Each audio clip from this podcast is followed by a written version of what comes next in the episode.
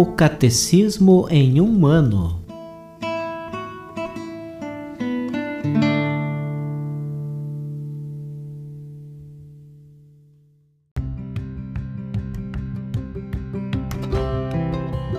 Olá, eu sou Bruno, seminarista da Diocese de Ponta Grossa, Paraná. Você está ouvindo o podcast O Catecismo em um ano. Vamos ler todo o Catecismo da Igreja Católica ao longo de 365 episódios. Estamos utilizando a tradução em português apresentada pela CNBB em 2013, baseada na edição típica em latim. Baixe o plano de leitura por meio de um link que você encontra na página do Instagram, arroba o Catecismo em um ano, ou na descrição deste podcast.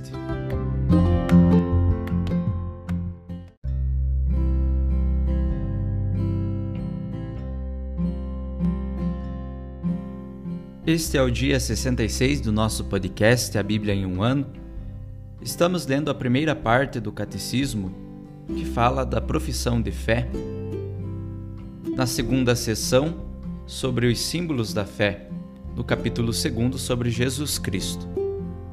Hoje teremos os números 499 a 511.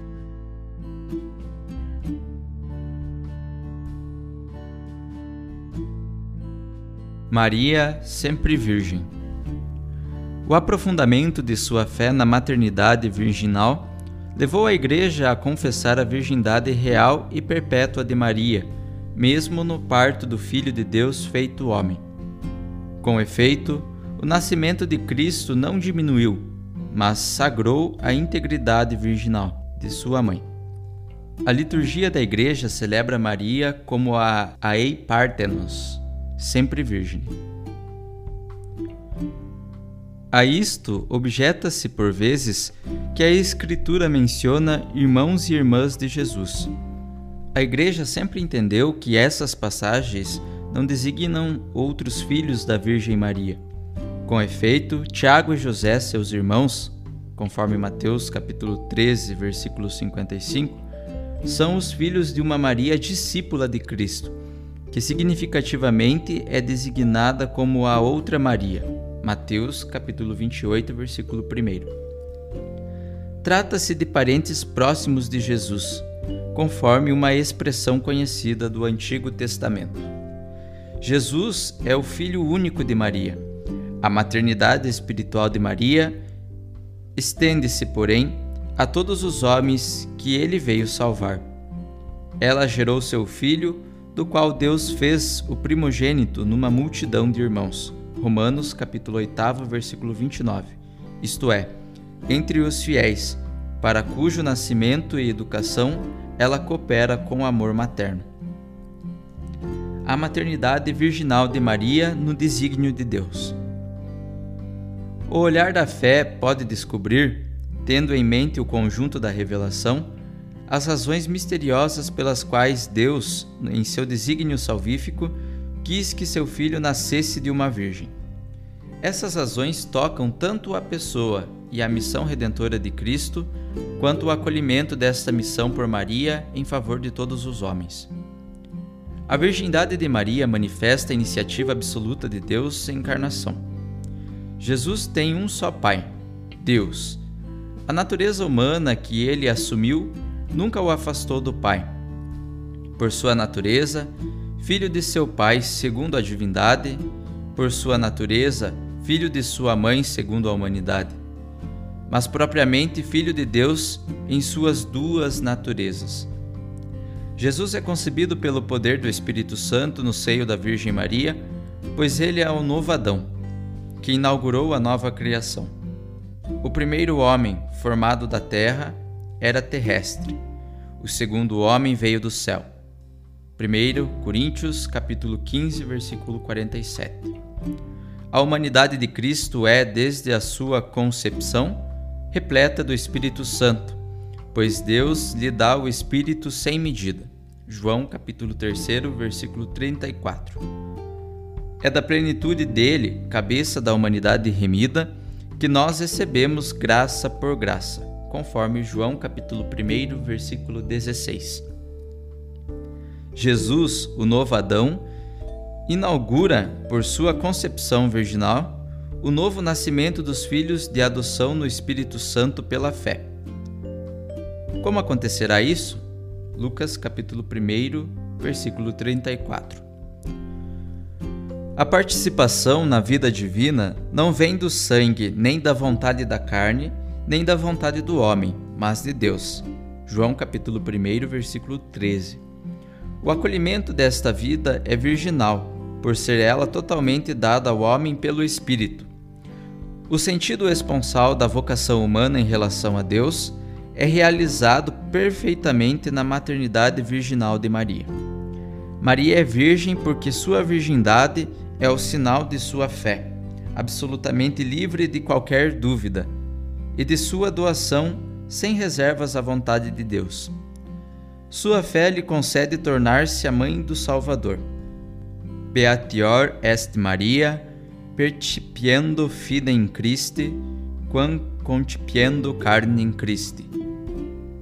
Maria é a mais bem-aventurada por receber a fé de Cristo do que por conceber a carne de Cristo.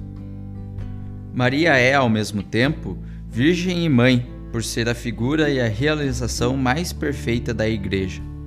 A Igreja torna-se também ela mãe por meio da palavra de Deus que ela recebe na fé, pois pela pregação e pelo batismo ela gera para a vida nova e imortal os filhos concebidos do Espírito Santo e nascidos de Deus. Ela é também a Virgem que guarda, íntegra e pura, a fé dada a seu esposo. Resumindo, na descendência de Eva, Deus escolheu a Virgem Maria para ser a mãe de seu filho. Cheia de graça, ela é o fruto sublime da redenção. Desde o primeiro instante de sua concepção, foi totalmente preservada da mancha do pecado original e permaneceu pura de todo pecado pessoal por toda a sua vida. Maria é verdadeiramente mãe de Deus, visto ser a mãe do Filho eterno de Deus feito homem, que é Ele mesmo, Deus.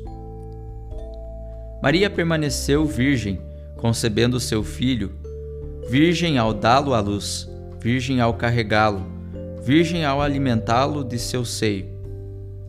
Virgem sempre com todo o seu ser, ela é a serva do Senhor. Lucas capítulo 1, versículo 38. A Virgem Maria cooperou para a salvação humana, com livre fé e obediência. Pronunciou seu fiat, faça-se, em representação de toda a natureza humana. Por sua obediência, tornou-se a nova Eva, mãe dos viventes.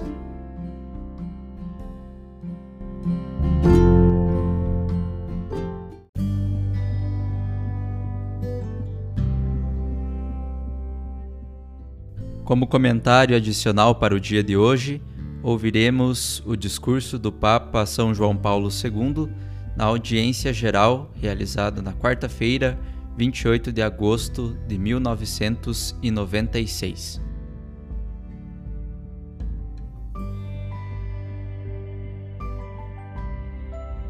Maria sempre Virgem. A Igreja manifestou constantemente a sua fé na virgindade perpétua de Maria. Os textos mais antigos, quando se referem à concepção de Jesus, chamam Maria simplesmente de Virgem, mas dando a entender que consideravam essa qualidade como um fato permanente, referindo-se a toda a sua vida.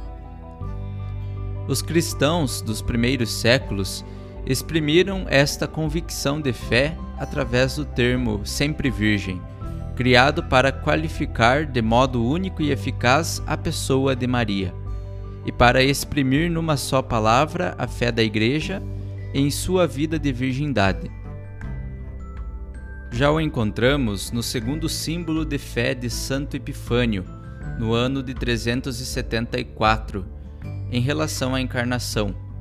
O Filho de Deus encarnou, isto é, foi gerado de modo perfeito por Santa Maria, a sempre Virgem por obra do Espírito Santo. A expressão sempre Virgem foi retomada pelo Segundo Concílio de Constantinopla, que afirmou: O Verbo de Deus encarnou-se da Santa e Gloriosa Mãe de Deus e sempre Virgem Maria, e dela nasceu. Esta doutrina foi confirmada por dois outros concílios ecumênicos, o quarto em Latrão, ano 1215, e o segundo em Lyon, ano 1274, e pelo texto da definição do dogma da Assunção, ano 1950, em que a virgindade perpétua de Maria é expressa entre os motivos de sua elevação de corpo e alma à glória celeste. Usando uma fórmula sintética, a tradição da Igreja apresentou Maria como virgem antes do parto, durante o parto e depois do parto, afirmando, ao mencionar esses três momentos, que ela nunca deixou de ser virgem. Das três, a afirmação da virgindade antes do parto é sem dúvida a mais importante, porque se refere à concepção de Jesus e toca diretamente no próprio mistério da encarnação. Esta verdade está presente desde o início e constantemente na fé da Igreja. A virgindade durante o parto e após o parto, embora esteja implicitamente contida no título de Virgem atribuído a Maria já nas origens da Igreja, torna-se objeto de aprofundamento doutrinário quando alguns explicitamente começam a questioná-la. O Papa Ormisda especifica que o Filho de Deus se fez filho do homem e nasceu no tempo como homem, abrindo o ventre de sua mãe ao nascer, conforme Lucas capítulo 2, versículo 23, e pelo poder de Deus, sem quebrar a virgindade de sua mãe. Esta doutrina foi confirmada pelo Concílio Vaticano II, no qual se afirma que o filho primogênito de Maria não violou a sua integridade virginal, mas a santificou. Lumen Gentium, número 57. No que diz respeito à virgindade após o parto, deve-se sublinhar, sobretudo, que não há motivos para pensar que a vontade de permanecer virgem, manifestada por Maria no momento da anunciação, conforme Lucas capítulo 1, versículo 34, tenha mudado posteriormente. Além disso, o significado imediato das palavras mulher, Aí está o teu filho, lá está a tua mãe. João capítulo 19, versículos 26 e 27, que Jesus dirige da cruz a Maria e ao discípulo predileto, sugere uma situação que exclui a presença de outros filhos nascidos de Maria. Aqueles que negam a virgindade após o parto pensaram encontrar um argumento probatório no termo primogênito, que o evangelho atribui a Jesus, conforme Lucas capítulo 2, versículo 7, como se essa expressão significasse que Maria gerou outros filhos após o nascimento. Mas a palavra primogênito significa literalmente filho não precedido de outro, e por si só desconsidera a existência de outros filhos.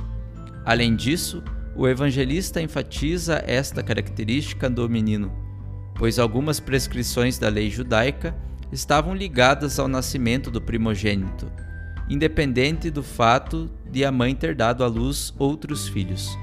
Consequentemente, essas prescrições eram aplicadas a cada filho único, porque ele era o primogênito, conforme Lucas capítulo 2, versículo 23. Segundo alguns, aqueles textos evangélicos que recordam a existência de quatro irmãos de Jesus, Tiago, José, Simão e Judas, estariam contra a virgindade de Maria após o parto. Deve-se lembrar que, tanto no hebraico quanto no aramaico, não existe um termo específico para expressar a palavra primo e que, portanto, os termos irmão e irmã tinham um significado muito amplo abrangendo vários graus de parentesco. Na realidade, o termo irmãos de Jesus refere-se aos filhos de uma Maria discípula de Cristo, conforme Mateus capítulo 27, versículo 56, significativamente designada como a outra Maria. Mateus capítulo 28, versículo 1. São parentes próximos de Jesus, segundo uma expressão frequente no Antigo Testamento, conforme o Catecismo da Igreja Católica, número 500. Assim, Maria Santíssima é a sempre Virgem. Esta sua prerrogativa é consequência da maternidade divina, que a consagrou totalmente à missão redentora de Cristo.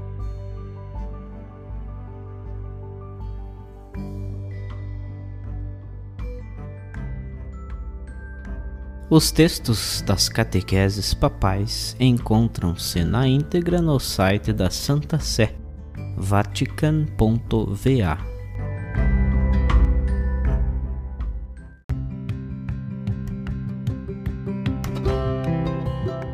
Você acaba de ouvir mais um episódio do podcast O Catecismo em um Ano. Continue nesse bom propósito de aprofundar o conhecimento e a vivência da fé católica e procure participar da sua comunidade. Rezemos por todos que estão fazendo esse caminho de leitura do catecismo. Até amanhã!